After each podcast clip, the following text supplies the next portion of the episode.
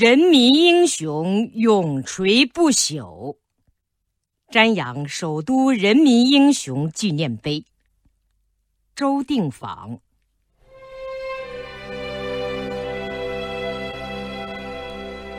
人民英雄纪念碑落成了，我怀着万分崇敬的心情，瞻仰了这座巍峨雄伟、庄严的纪念碑。我从东长安街向天安门广场走去，未进入广场，就望见纪念碑。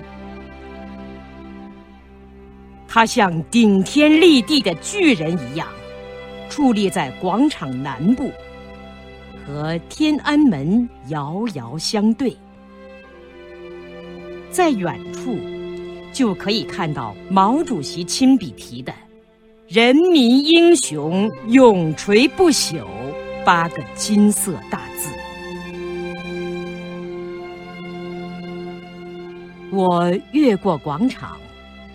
踏着橘黄色花岗石石道，徐徐走到纪念碑台阶前，从近处仔细瞻仰纪念碑。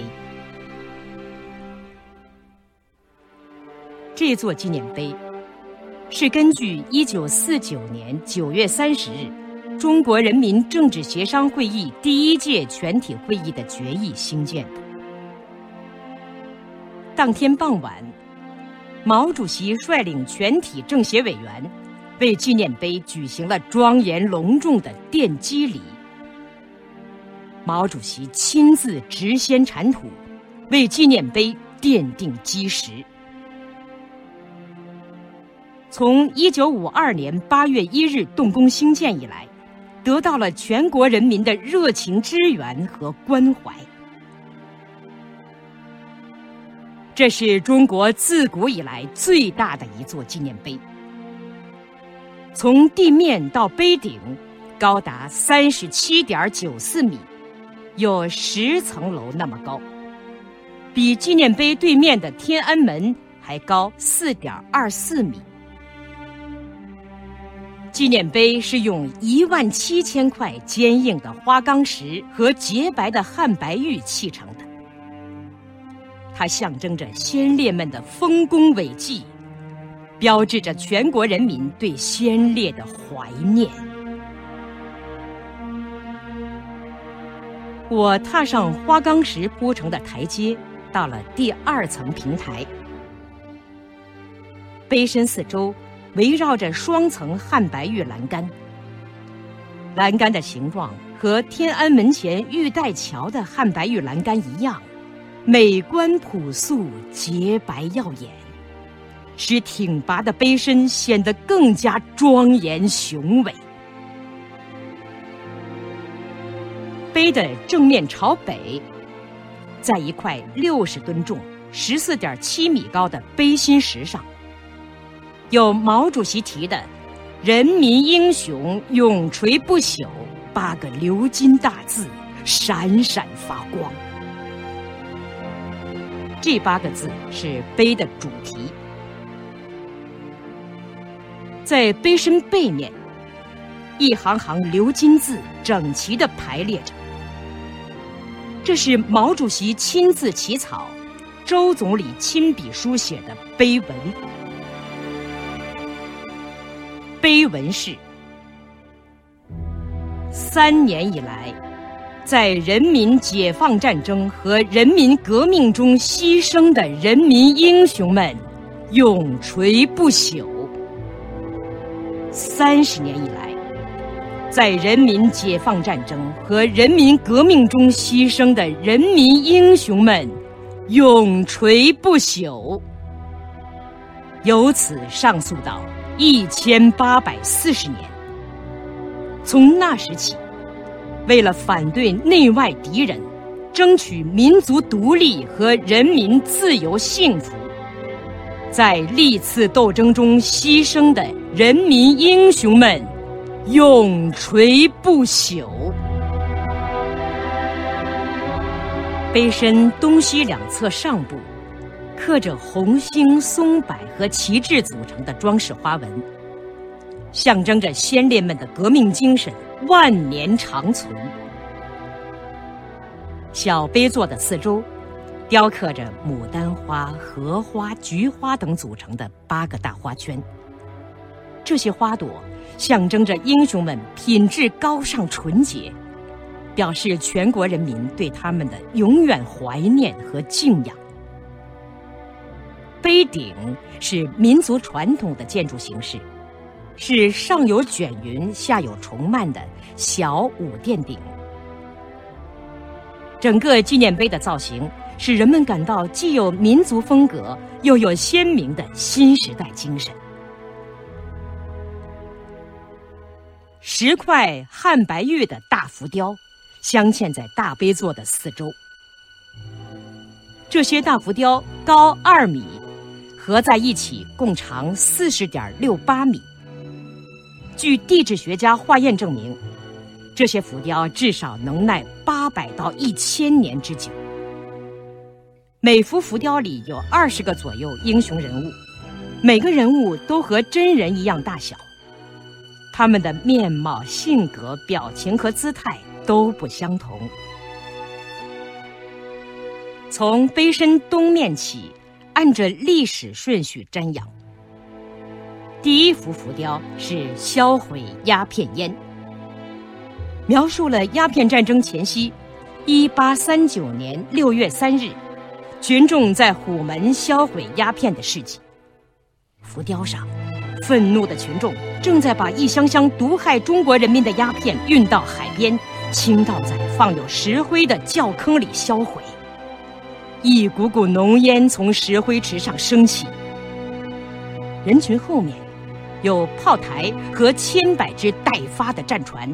准备随时还击英帝国主义的挑衅。画面上人物的形象，表现出中国人民反抗帝国主义的坚定决心。东面的第二幅浮雕，描写1851年太平天国的金田起义。太平天国是中国民主主义革命的序幕。他提出政治、经济、民族、男女四大平等的口号，严重的动摇了清朝封建统治的基础。在这幅浮雕上，一群拿着大刀、梭镖、锄头、扛着土炮起义的汉族壮族人民的儿女，正从山坡冲下来，革命的旌旗在迎风飘扬。往南转到碑身的后面。看到的是1911年辛亥革命武昌起义的庄严画面。深夜，起义的新军和市民摧毁了湖广总督府门前的大炮，正向总督府里冲去。总督府内熊熊的火焰冒向天空，总督府的牌子被打断在街前，撕碎了的清朝的龙旗被践踏在地下。辛亥革命结束了二千多年来的封建帝制。接下来的一幅是五四爱国运动，这是中国民主革命由旧民主主义革命转变为新民主主义革命的转折点。浮雕的画面显示出学生们齐集于天安门前举行爱国示威游行的情景，一群男女青年学生。举着废除卖国密约的旗帜，慷慨激昂地来到天安门前。梳着髻子、系着长裙的女学生在向市民们散发传单。人群高处，一个男学生正在向围着他的群众演说。愤激的青年演说者，怒形于色的人群，使整个浮雕充满了痛恨卖国贼、激动人心的气氛。南面的第三幅是五卅运动。一九二五年五月三十日，上海群众一万多人在南京路上举行反帝国主义大示威。英国巡捕向徒手群众开枪射击，死伤多人。五卅惨案引起了全上海以至全国人民的极大愤慨，促使全国范围的大革命风暴的爆发。这幅浮雕表现出由工人阶级领导的各界人民坚强不屈的向帝国主义斗争的情景。画面上，成千上万的工人、学生、市民举着打倒帝国主义的小旗，冲破英国巡捕的沙袋铁丝网，英勇前进。商店关门罢市，戴着礼帽的商人也加入了斗争的行列。被打伤的工人在战友们搀扶下。继续勇往直前。人群后面，隐约看到外滩的海关和银行大楼。碑身的西面，第一幅是八一南昌起义的浮雕。画面从一个连队的角度来表现这一伟大起义的情景。一九二七年八月一日早晨。一个指挥员挥着左手向战士们宣布起义，士兵们举着起义的信号马灯，光辉的红旗举起来了，战马在呼啸，劳动人民在帮助搬运子弹，战士们激昂地高呼着。南昌起义向国民党反动派打响了第一枪。展开了以革命武装反对反革命武装的斗争。紧接着的一幅是抗日敌后游击战，浮雕上显现出抗日战争时期太行山区敌后游击战的场面。远远望去，在一座雄伟俊俏的半山腰里，游击队员们。正穿过高大的树林和茂密的青纱帐，去和敌人战斗。画面上，青年男女农民拿着铁铲，背着土制地雷。的母亲送枪给儿子，去打击日本侵略者。年轻小伙子站在指挥员身旁，等候命令，准备随时投入消灭敌人的战斗。最后来到碑身的正面，看到解放战争时期人民解放军百万雄师胜利渡长江、解放全中国的浮雕。这是十幅浮雕中最大的一幅。国民党认为不能逾越的天堑长江，被英勇无敌的人民解放军胜利的渡过了。浮雕上，号兵吹起冲锋号，指挥员右手高举，连连向高空发射信号弹。已登上敌岸的战士，踏着反动派的旗子，向国民党反动统治的老巢南京城冲去。后面数不清的战船正在波涛中前进。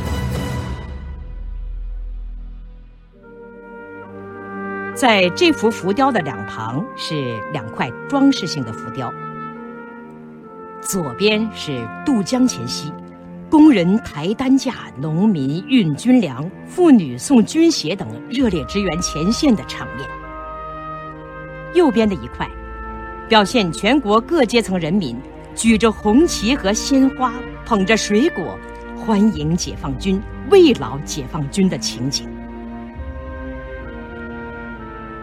看完了所有的浮雕，我又一次瞻仰“人民英雄永垂不朽”几个大字和碑文。我想，人们从这里可以了解到中国革命所经过的艰苦道路，先烈们的光辉业绩，中国人民。为了取得自由解放而付出的巨大当我走下台阶离开纪念碑的时候，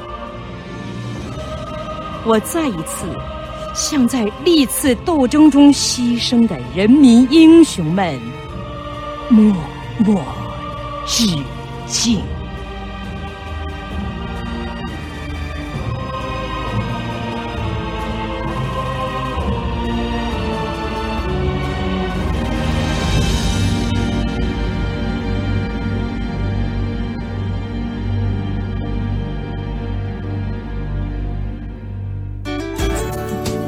课文，请关注微信公众号“中国之声”。